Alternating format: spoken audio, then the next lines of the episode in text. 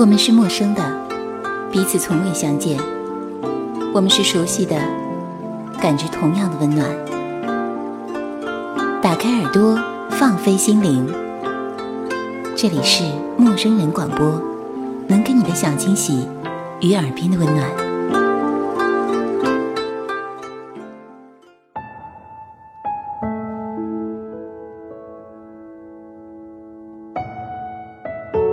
林语堂真的是一个可爱的老头，在八十岁那年，在《八十自述》一书中，他这样子写道：“我从圣约翰回厦门的时候，总在我的好友家中逗留，因为我热爱我好友的妹妹。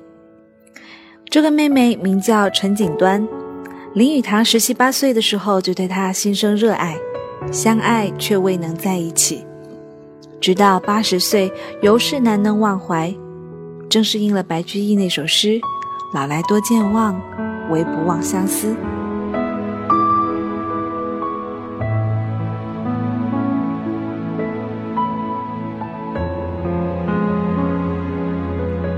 有一次，陈锦端的嫂子去香港探望暮年久病缠身的林语堂。当他听说陈锦端还住在厦门，他双手硬撑着轮椅的扶手要站起来。高兴地说：“你告诉他，我要去看他。”他的妻子廖翠凤虽然素知他对陈锦端一怀情深，但也忍不住说：“雨堂，不要发疯，你不能走路，怎么还想去厦门呢？”想想也是，他颓然地坐在轮椅上，喟然长叹：“陈锦端若是知晓这些事，心又何想呢？”对于女人来说，青春时节曾被几个男子爱过，或许并不值得骄傲。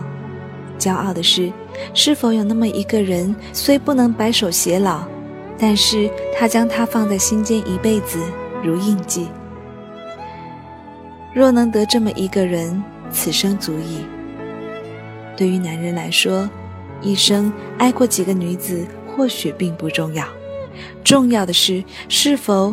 有着那么一个人，无论何时何地想起，都是满心欢喜，想去见他，就像红蜻蜓想望见油亮绿草，有着小松鼠穿梭树林的轻松，这有多好？爱，或许无需计较在一起的时候有多热烈，单看不在一起后能否爱如当初。隔了条条山，条条水，你知他在那儿，他知你在这儿。好好活着，美好相望，而不是从此陌路，相忘于江湖。赖伯英和林语堂在同一个村子里出生成长，青梅竹马，两小无猜，一起去河里捉桃鱼、捉鳌虾。他记得很清楚，赖伯英有一个了不得的本事，他能蹲在小溪里等着蝴蝶落在他的头发上。然后轻轻地走开，居然不会把蝴蝶惊走。他还喜欢坐在落雨后的清晨，早早的起床去看稻田里的水有多么深。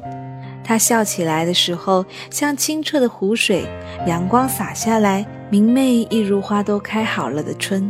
是否每个男人的生命中都有那么一个女孩，一起成长，谈天说笑，天真无邪的年纪，许下了美好的诺言？他说他会娶她为妻，他也说非他不嫁。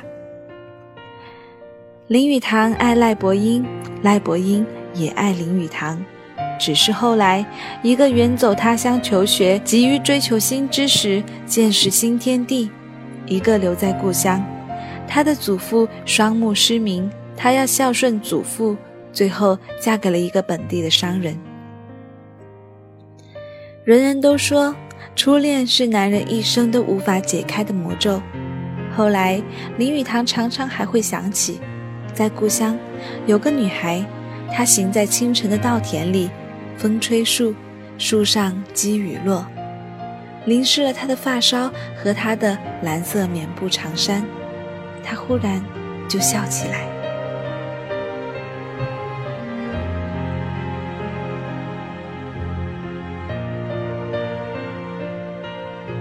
时光多么疯狂，它使孩童那么快就长成了少年，又推着少年离开故乡去远方。一九一二年，林语堂去上海圣约翰大学读书。这个少年很优秀，在大学二年级时就曾接连三次走上礼堂的讲台去领三种奖章。这件事曾在圣约翰大学和圣玛丽女校传为美谈。然而，于林语堂来说，最好的事是在这儿认识了陈锦端，两人陷入热恋。陈锦端是林语堂的同学的妹妹，用他的话说，她生的却是奇美无比。才子钟情佳人，佳人爱慕才子英俊，又有美好名声。这一切就像小说一样，相爱的男女到了谈婚论嫁的时候，女方的家长站出来棒打鸳鸯。陈锦端出生名门，他的父亲是归侨名医陈天恩。而林语堂，他不过是教会牧师的儿子，虽然年少多才，可那又如何？门不当户不对，陈锦端的父亲怎么看得上他呢？这事情其实寻常，哪家父母不想为自己的女儿物色一个金龟婿呢？他爱她，她也爱他，但他们中间横亘一条河，这河不比银河。王母娘娘把簪画河，而牛郎织女终是夫妻，年年七夕尚能鹊桥相会，而他和她隔河相望，无桥可渡，绝无成亲机会。陈父不给这对恋人渡河之桥，但他愿意为林语堂搭另一座桥。陈父对林语堂说：“隔壁廖家的二小姐贤惠又漂亮。”如果愿意，她可做媒。这廖家二小姐就是廖翠凤，她的父亲也很不简单，是银行家，在当时的上海颇有名望。林家父母倒是很满意陈父的提议，要林语堂去廖家提亲。父母之命不可违，林语堂去了廖家。廖翠凤对林语堂的才气是早有耳闻。又见他相貌俊朗，十分欢喜，她愿嫁他为妻。想想多酸楚，他心中挚爱陈家姑娘，却要和陈家隔壁的廖家姑娘立媒妁之约。可是他能做什么呢？许多年后再谈及此事，他无不感慨，在那种时代，男女的婚姻是由父母之命、媒妁之言决定的。但。最终令他下定决心娶廖翠凤的，或许是因为廖母对女儿说：“余堂是个牧师的儿子，家里没有钱。”是的，廖母也并不看好这门亲事，但是廖翠凤很干脆又很坚定的回答：“穷有什么关系？”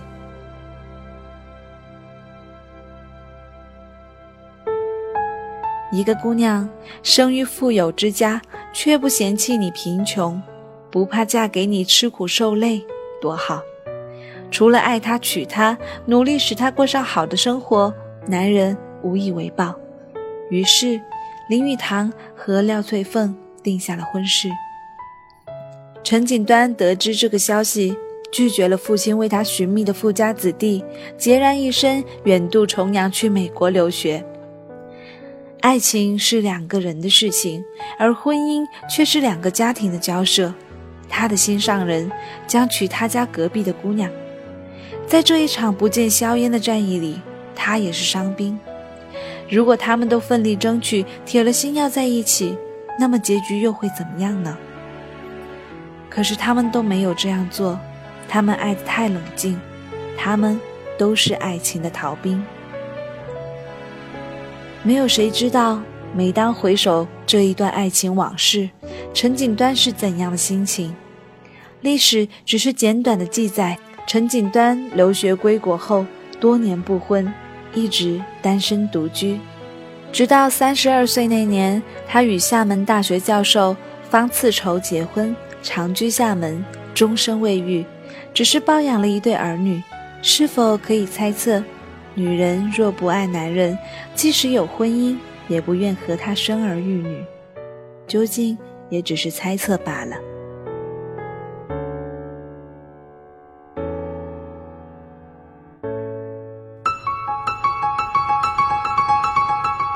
一九一九年，林语堂娶廖翠凤为妻。结婚的时候，林语堂做了一件奇事，他把结婚证书一把火烧了。不过，他说了这样一句话：“把婚书烧了吧，因为婚书只有离婚时才用得着。”多么智慧的一句话，或可看作是他对妻子廖翠凤许下的盟誓，对她好，一辈子不离弃。即使如此，可是试问天下有几个女子能容忍丈夫烧掉婚书？可廖翠凤能。廖翠凤生于富贵之家，但她却能快乐的和丈夫一起过平凡的日子。婚后有过一段很长的时间，他们生活辛苦，不过巧妇不会难于勺米之炊。简单的饭菜，她也是能够做得花样百出。实在揭不开锅的时候，她默默地当掉首饰维持生活。这样的女人，让林语堂如何不对她刮目相看，如何不爱？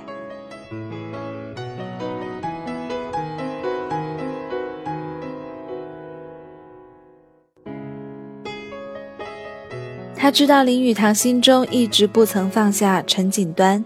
但并不计较。居住上海的时候，他就常邀请尚未婚配的陈锦端到家中做客。每次得知陈锦端来，林语堂都会很紧张，坐立不安。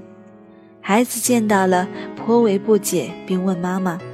他坦然的微笑，对他说：“爸爸曾经喜欢过你的锦端阿姨。”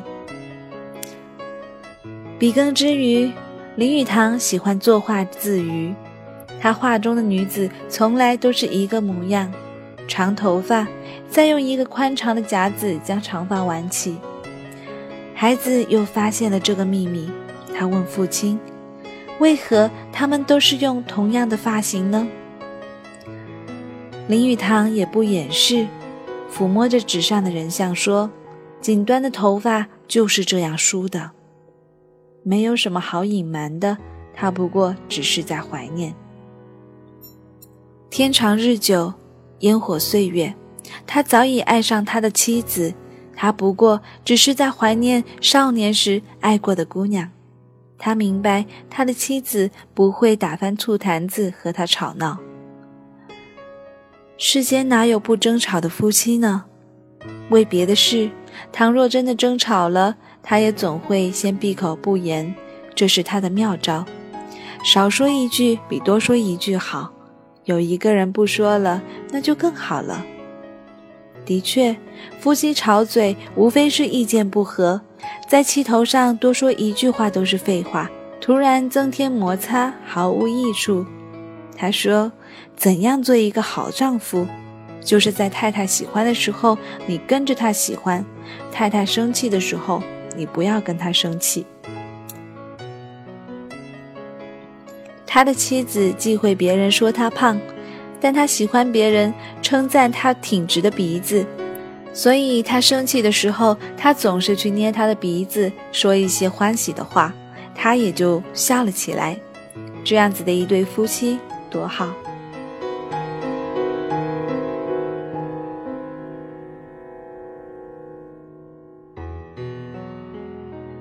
谁说先结婚后恋爱是不可以的呢？我和我太太的婚姻是旧式的，是由父母认真挑选的。这种婚姻的特点是爱情由结婚才开始，是以婚姻为基础而发展的。他说，婚姻就像穿鞋，穿的日子久了，自然就合脚了。人人都知道，他一直在念着陈锦端。但是，他的智慧就在于不和生活较劲，得之我幸，不得我命。旧情人再好，往事多美妙，不过都是过往。最要紧的是怜取眼前人，和在一起的这个人好好生活，岁月静好。我们现代人的毛病就是把爱情当饭吃，把婚姻当点心吃，用爱情的方式过婚姻，没有不失败的。他说：“把婚姻当饭吃，把爱情当点心吃，那就好了。”其实生活的道理人人都懂一箩筐，然而懂得又能做到的人确实太少。结婚五十周年视为金婚。那一年，林语堂送给妻子廖翠凤一个勋章，上面刻了美国诗人詹姆斯·特惠孔莱里的老情人一诗：“同心相牵挂，一缕情依依，岁月如梭逝，银丝鬓已稀。幽冥唱忆录，仙府应期。”欢迎关注陌生人微信公众平台，添加微信号 m m o o f m 或搜索“陌生人”，声音的声不是生孩子的生。获取帮助，订阅播客，互动交流，收听最新节目，进入微社区论坛，参与话题征集，活动与福利都在或只在陌生人微信公众平台，老少皆宜，男女通吃，请放心关注吧。